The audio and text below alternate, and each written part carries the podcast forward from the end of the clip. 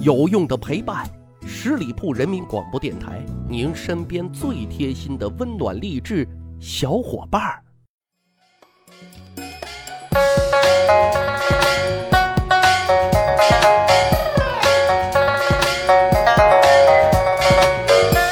十里铺人民广播电台，长见识，长谈资，密史趣谈。我是大汉。节目一开始啊，先给大家念几首诗啊。这几首诗啊，是我珍藏许久的，可以说是压箱底儿的宝贝啊啊！因为它浓缩了中华文明的精髓，首首啊都是朗朗上口，意义深远。所以呢，大伙一定要仔细聆听啊。这第一首，从前有只羊。爱跳墙，终于跳过去，墙外是条狼，啊，意想不到的大反转啊！来，接着来第二条。大明湖，明湖大，大明湖里有荷花，荷花上面有蛤蟆，一搓一蹦跶。哎，瞧一瞧啊，多生动，多么写实，多么有画面感啊！就不知道夏雨荷还在不在呀？这边有朋友就问问，这是什么诗歌呀？啊，咱今天的节目啊，就是跟大伙来聊一聊，在我国诗歌界里那一朵朵盛开的奇葩瑰宝啊，讲讲那些不正经的文人写的那些不正经的打油诗。这个要说到打油诗啊，咱就不能不提。打油诗的开山鼻祖，谁呢？姓张，名打油。哎，是的，您没有听错啊，他的名字叫做张打油。啊，这位兄弟啊，是唐代非著名的诗人啊，他自己也觉得自己跟李白呀、杜甫啊相比，自己根本就不是一个羽量级的呀。所以呢，他就这个插科打诨啊，经常写一些不正经的诗歌啊。本想是看着啊聊以自慰，万万没想到啊，因为他的诗歌。幽默、生动、有趣，哎，一下子就火了。他最著名的一篇打油诗啊，名字叫做《雪诗》啊，可能很多朋友都知道啊。下雪的雪，诗歌的诗是这么写的：江上一笼统，井上黑窟窿，黄狗身上白，白狗身上肿。这首打油诗就说啊，这个雪下的很大啊，江面是朦胧不清的。但是除了井口啊看得很清楚，因为那是一个大黑窟窿啊，其他全都是白茫茫一片。更有趣的是这狗啊，它身上都是血啊，黄狗都变成了白狗了，白狗因为雪太大了，就变得被别人打了一样，特别的肿。各位啊，咱仔细想想这首诗啊，这首咏雪的诗通篇是没有一个雪字的，但是很生动。所以呢，这位张打油兄弟啊。做这些不正经的诗也是动了一番脑筋的，所以呢，后世哈就将这些啊不讲究平仄对仗，但是非常诙谐幽默的这些诗啊，称为打油诗了。其实，并非打油诗全部都出自这些小文人之手，啊，大文豪来了兴趣写这打油诗啊，也是非常生猛的。刚才我们提到了李白、杜甫啊，是唐代最著名的两位诗人啊。一个号称诗仙，一个号称诗圣，他俩呢是代表了唐代诗歌浪漫主义和现实主义的两座高峰啊。他们俩的关系也特别的好。我在网上搜了一下啊，杜甫是非常重视他这个朋友李白的啊，写了很多的诗歌来赠予李白。比方说，李白斗酒诗百篇，冬日有怀李白，春日忆李白，梦李白两首。这个冬天想完，春天想。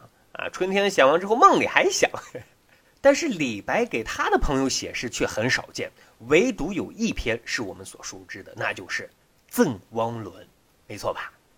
所以李白他一定没有想到，在一千多年之后，他竟成了网红负心汉，因为很多人会说，李白、杜甫给你写了那么多诗，你的良心难道不会痛吗？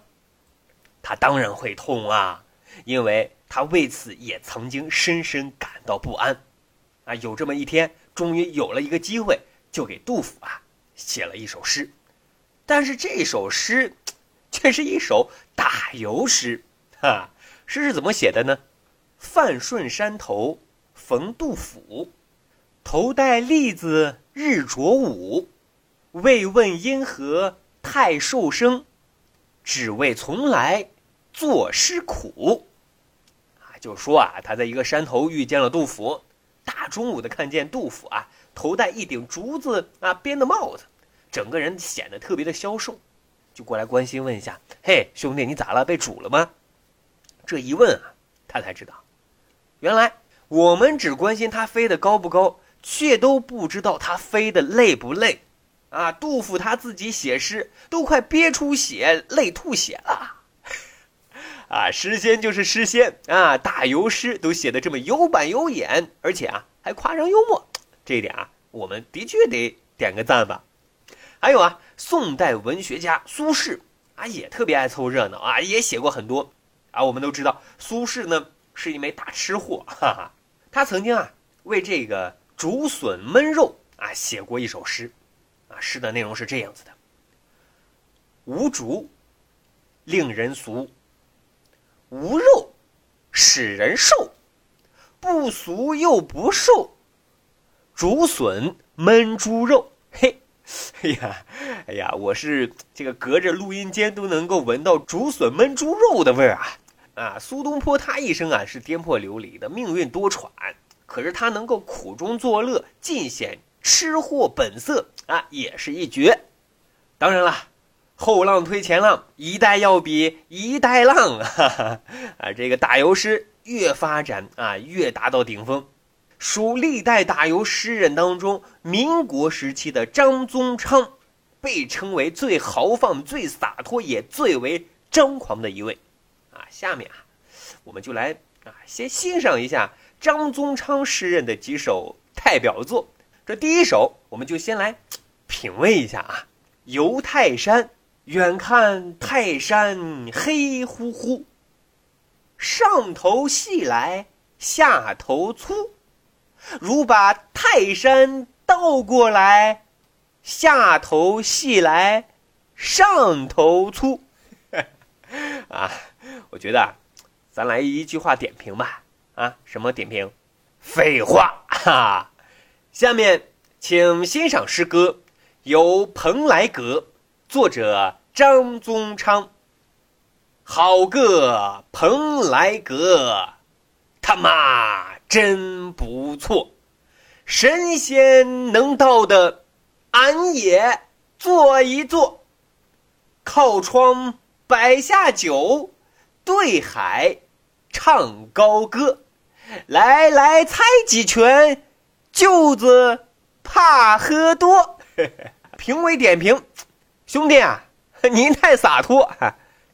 下面，请欣赏第三首作妖诗《咏闪电》，作者想抽烟的张宗昌。